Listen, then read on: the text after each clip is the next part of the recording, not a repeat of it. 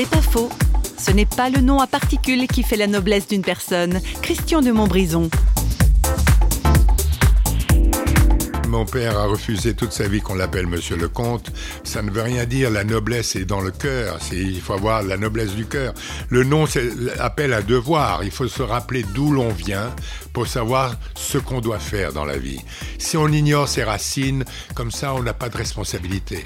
Tout être humain n'a pas besoin d'être noble. Il y a de la noblesse dans toutes les familles les plus simples du peuple. Il y a des actes courageux qui ont été faits pendant la guerre par des gens qui n'étaient aucun nom de noblesse, mais qui étaient aussi beaucoup plus nobles que les, les nobles qui n'ont rien fait.